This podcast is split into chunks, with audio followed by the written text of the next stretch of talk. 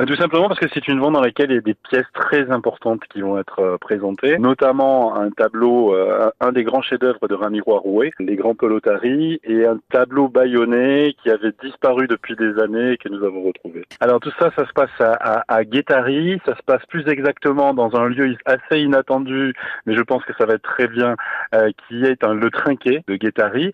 La vente aux enchères sera samedi après-midi à 14h30, mais surtout, surtout, auparavant, il y a une exposition qui commence demain à 15h jusqu'à 20h et euh, samedi matin de 10h à 11h30. Il y a deux pièces qui, je pense, sont des pièces historiques hein, dans euh, dans l'art euh, dans l'art dans l'art basque.